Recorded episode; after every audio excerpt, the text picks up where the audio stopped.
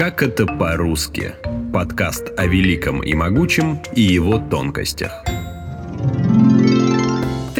Меня зовут Юлия Мирей. Я расскажу вам о классиках русской литературы не как о столпах и светочах, а как о людях, совершавших ошибки. Причем не жизненно важные, а грамматические. И если то, чем вы занимаетесь, порой дается вам трудно, не стоит отчаиваться. Учитесь у великих. Если ошибка неизбежна, просто превратите ее в новое правило – Обладание стопроцентной грамотностью далеко не признак выдающихся литературных способностей. Многие известные писатели, включая русских классиков, делали лексические ошибки, не ставили знаков препинания, а иногда даже с трудом читали, что, однако, не помешало им стать легендами русской литературы.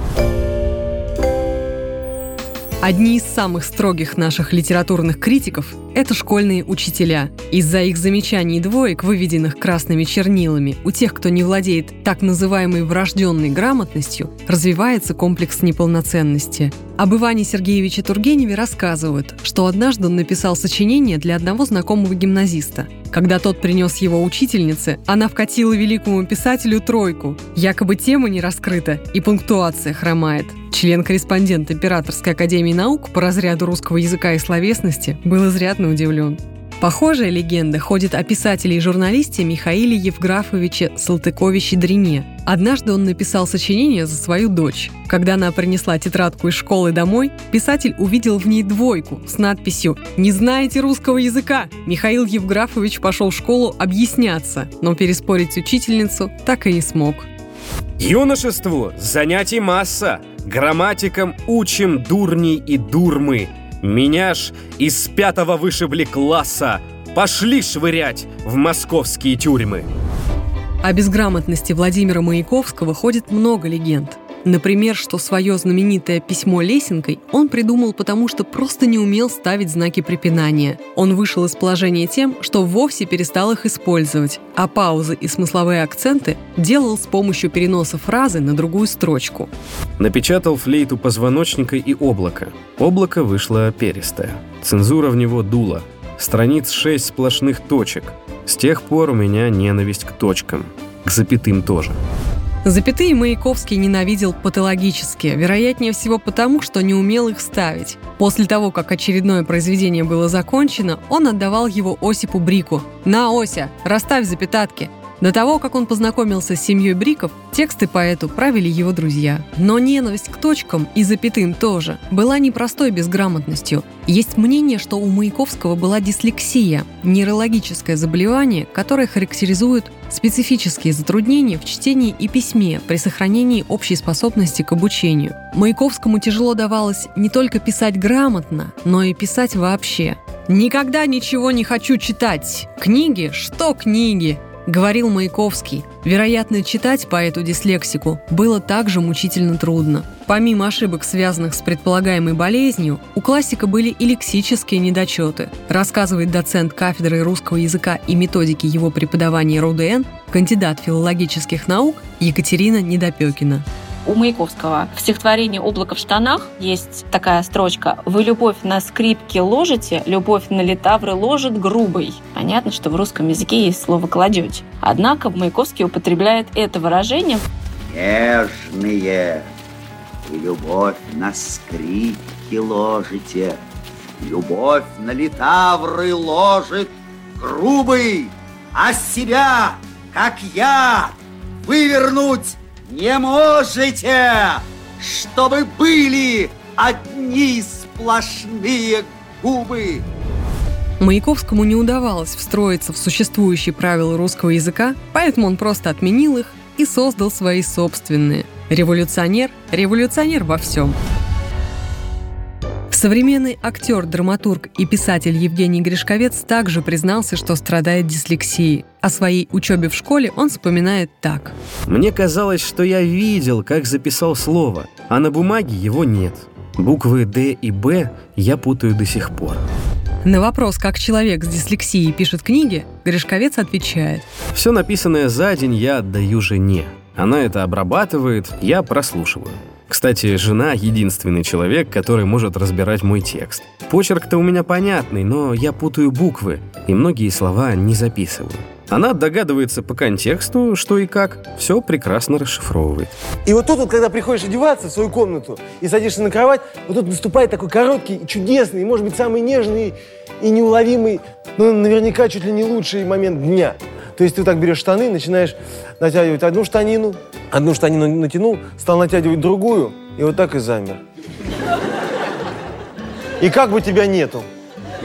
То есть нет никаких желаний, не хорошо тебе, не плохо, вот так, отлично просто, вот. На самом деле оставили бы тебя в покое, и так бы и жил бы, слава тебе, Господи. Но они так, ну-ка быстро, и ты быстро-быстро так раз-раз пришел на кухню, выпил остывающий чай, что-то съел и пошел в прихожую одеваться.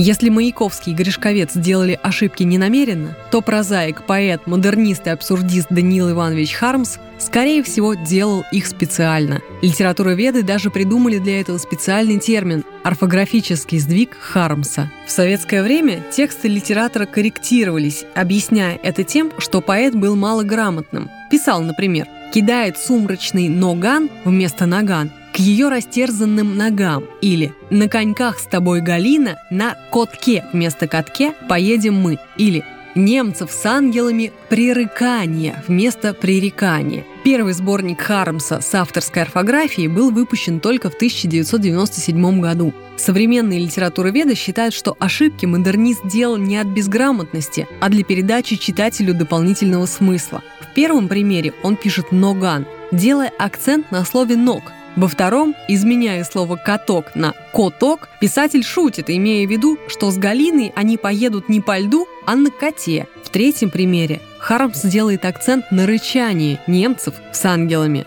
На замечание «Вы написали с ошибкой» ответствуйте «Так всегда выглядит в моем написании». Сегодня книги Даниила Хармса мы можем приобрести именно так, как они выглядели в его написании. Все, что будет дальше – я не несу ответственности за это. Даже за ошибки в тексте. Антон Михайлович плюнул, потом сказал «Эх!», потом опять плюнул, опять сказал «Эх!», потом опять плюнул, опять сказал «Эх!» и ушел. Ну и бог с ним. Другой знаменитый писатель, вступивший в схватку с редакторами за то, чтобы его ошибки оставили в покое, это Федор Михайлович Достоевский. Рассказывают, что классик русской литературы ставил знаки препинания на слух, то есть читал свои произведения и писал запятые там, где ему подсказывала интонация и интуиция. Достоевский был главным редактором журнала «Гражданин», где работала корректором Варвара Тимофеева. В своих мемуарах она так вспоминала о своем противостоянии с Достоевским – я ссылалась на грамматику, а он раздражительно восклицал. У каждого автора свой собственный слог и потому своя собственная грамматика.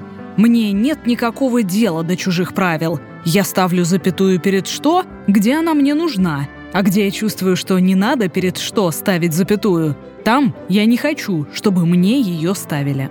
Федор Михайлович так запугал Варвару, что однажды она не исправила его ошибку в рецензии на книгу Чернышевского «Что делать?». Достоевский назвал ее «Кто виноват?».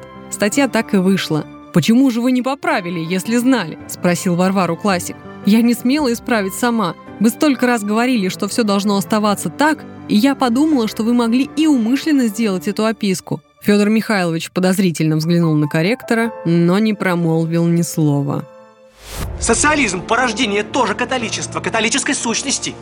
Он как атеизм вышел-то из отчаяния, чтобы заменить с собой потерянную нравственную власть религии, утолить жажду эту духовную, спасти не Христом, а тоже насилием, насилием. Опять видите свобода через насилие? Это тоже объединение через меч и кровь. Не смей веровать в Бога. Не смей иметь собственности. Не смей иметь личности, равенства или смерть. В неловкой ситуации однажды оказался драматург и сатирик Антон Павлович Чехов.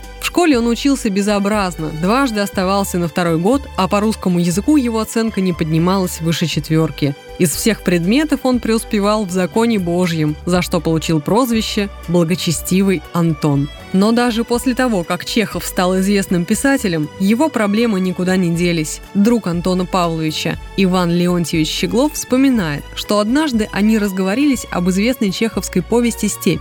Иван заметил, что она начинается с грубой стилистической ошибки. Там написано что-то вроде «Она была жива, пока не умерла». «Быть не может!» – воскликнул Чехов и пошел к книжному шкафу. Вынул оттуда давно изданную повесть, нашел этот фрагмент и прочитал.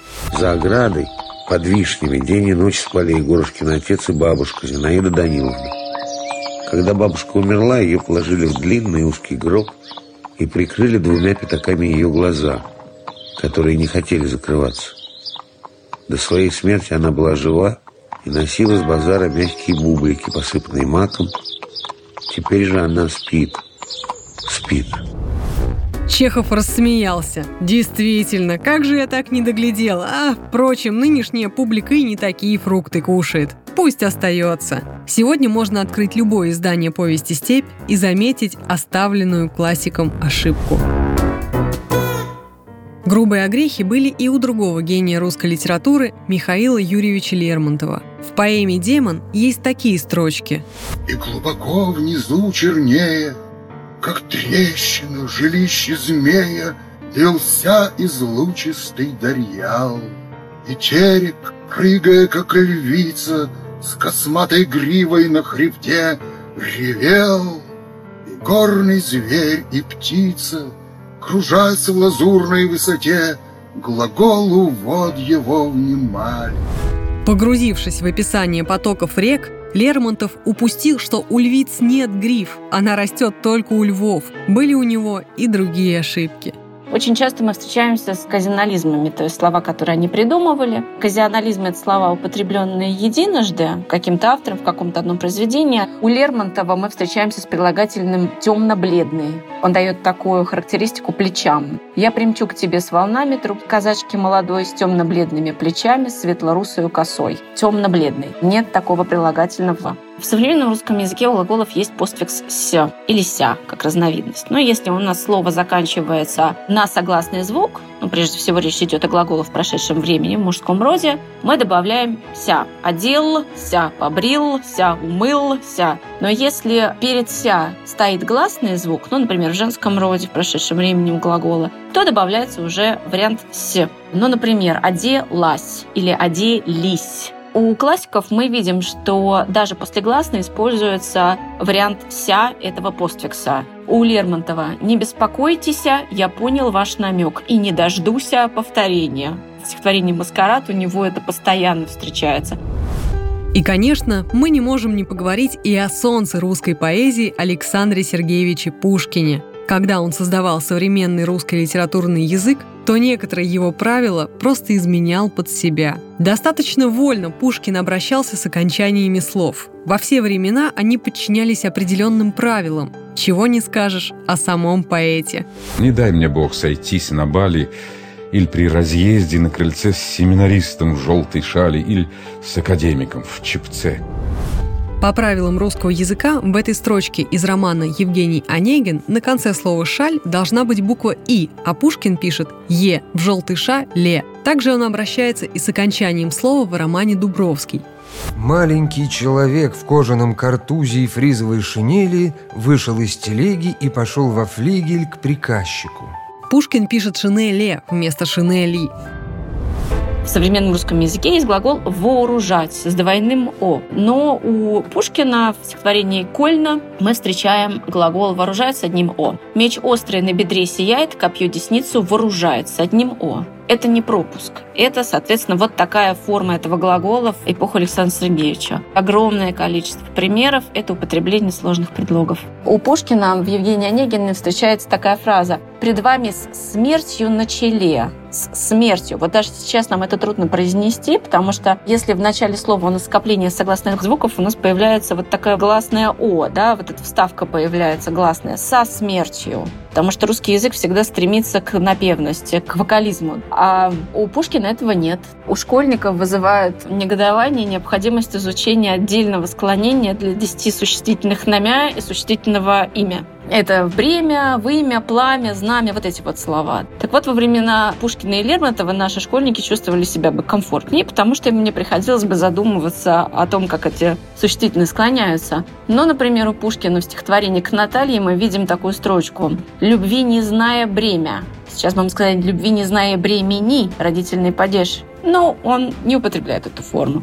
В том же Евгении Онегине мы читаем признание поэта в его любви к грамматическим ошибкам. Как уст румяных без улыбки, без грамматической ошибки я русской речи не люблю. Быть может, на беду мою красавиц новых поколение журналов, вняв молящий глаз грамматики, приучит нас. Стихи введут в употребление. Но я, какое дело мне, я верен буду старине. Если вы чувствуете в себе талант писателя, но в школе по русскому языку вам, так же как и Чехову, ставили тройки, если вы, как и Достоевский, не видите проблемы в том, чтобы написать лишнюю запятую, не спешите ставить крест на писательской карьере. Пушкин, Лермонтов, Чехов, Маяковский и другие классики одобряют.